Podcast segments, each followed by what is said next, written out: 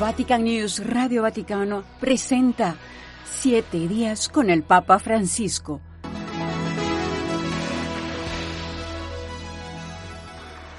Entre las actividades de los últimos siete días con el Papa Francisco destaca el encuentro que tuvo el Santo Padre con los miembros de la Asociación Bíblica Italiana, a quienes recibió audiencia la mañana de este 7 de septiembre en la Sala Clementina del Vaticano. A los profesores de Sagrada Escritura y biblistas que llegaron a Roma con ocasión de la 47 Semana Bíblica Nacional, el pontífice les pidió que la Biblia sea cada vez más un patrimonio de todos, evitando toda forma de elitismo y preclusión. Cari amici, andate avanti. Andate avanti nella vostra missione di aiutare il popolo di Dio a nutrirsi della parola, perché la Bibbia Queridos amigos, sigan adelante en su misión de ayudar al pueblo de Dios a alimentarse de la palabra, para que la Biblia sea cada vez más patrimonio de todos. El libro del pueblo del Señor que escuchándolo pasa de la dispersión y de la división a la unidad. Si a los biblistas el Papa les pedía que acercaran la Sagrada Escritura para que el pueblo de Dios pudiera alimentarse de ella, a los miembros de la Asociación de Promoción de la Familia, Encuentro Matrimonial, a quienes recibían audiencia la mañana de este 9 de septiembre, el pontífice los animaba a seguir mejorando el diálogo en las parejas y su relación con los pastores y sus comunidades. A continuare con generosità Por eso, los animo a proseguir su compromiso con generosidad y pasión, a compartir las experiencias de los cónyuges, de los sacerdotes y de los religiosos, a abrir las puertas de su camino a los jóvenes y a los novios, a no tener miedo de recorrer nuevos caminos que ayuden a las comunidades cristianas a realizar cada vez mejor la convergencia entre los cónyuges y sus pastores. Y este domingo, después de rezar a la Madre de Dios, el Papa Francisco expresó su cercanía con la población de Marruecos, golpeado por un devastador terremoto que hasta el momento ha dejado más de 3.000 fallecidos y numerosos heridos. Desidero esprimere la mia vicinanza al caro popolo del Marocco, colpito da un devastante terremoto. Prego per i feriti, Deseo expresar mis condolencias al querido pueblo de Marruecos, golpeado por un terremoto devastador. Rezo por los heridos, por los que han perdido la vida, tantos, y por sus familias. Doy las gracias a los socorristas y a todos los que trabajan para aliviar el sufrimiento de la gente. Que la ayuda concreta de todos sostenga a la población en estos trágicos momentos. Estamos con el pueblo de Marruecos. Asimismo, el Santo Padre dijo al comentar el Evangelio de este domingo que nos habla de la corrección fraterna, que no es fácil corregir a los demás, y menos cuando un hermano en la fe comete una falta contra ti. En este sentido, el Papa recordó que el Evangelio nos presenta a Jesús, que nos enseña a comportarnos de otra manera. Si tu fratello cometerá una colpa contro di te, va ammoniscelo, fra te e lui solo. Parlaci a tu per tu. Si tu hermano comete una falta contra ti, ve y repréndelo entre tú y él a solas.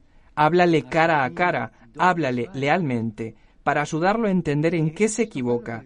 Y esto hazlo por su bien, superando la vergüenza y encontrando el verdadero valor, que no es hablar mal de él a sus espaldas, sino decirle las cosas a la cara, con mansedumbre y amabilidad. Ese domingo el Papa Francisco también recordó que en Polonia fueron beatificados los mártires José y Victoria Ulma con sus siete hijos, una familia entera exterminada por los nazis el 24 de marzo de 1944 por haber dado refugio a algunos judíos perseguidos. Esta familia polaca, que representó un rayo de luce que esta familia polaca que representó un rayo de luz en las tinieblas de la Segunda Guerra Mundial sea para todos nosotros un modelo a imitar en el celo por el bien y en el servicio a los necesitados. Mientras que el lunes 11 de septiembre el Santo Padre recibió en audiencia a su santidad Baselius Martoma Mateus III, católicos de Oriente y metropolita de la Iglesia Ortodoxa Ciro Malankar, después de recordar los pasos que se dieron para reavivar los lazos recíprocos para lograr sanar las heridas del pasado, el pontífice señaló que la sinodalidad puede ser otro camino que nos ayude a lograr la plena unidad. En un cierto senso, el movimiento ecuménico está contribuyendo al proceso sinodale in corso della Chiesa Cattolica y me auguro el movimiento ecuménico está contribuyendo al proceso sinodal en curso de la Iglesia Católica y espero que el proceso sinodal pueda a su vez contribuir al movimiento ecuménico. Sinodalidad y ecumenismo son de hecho dos caminos que avanzan juntos, compartiendo el mismo objetivo, el de la comunión, que significa un mejor testimonio de los cristianos para que el mundo crea. Al final de la audiencia general de este miércoles, el Papa Francisco dirigió un pensamiento a las víctimas de las grandes tragedias que han afectado el norte de África en los últimos días. En particular, su pensamiento se dirigió a las poblaciones de Libia duramente golpeadas por las violentas lluvias que han provocado inundaciones y crecidas, causando numerosos muertos y heridos, así como a la población de Marruecos afectado por un violento terremoto. invito a a la per quanti hanno perso la vita, per i loro familiari e per gli sfolati. Los invito a unirse a mi oración por los que han perdido la vida, por sus familiares y por los desplazados. Que no falte nuestra solidaridad hacia estos hermanos y hermanas probados por tantas calamidades devastadoras. El mio pensiero va al nobile popolo marroquí que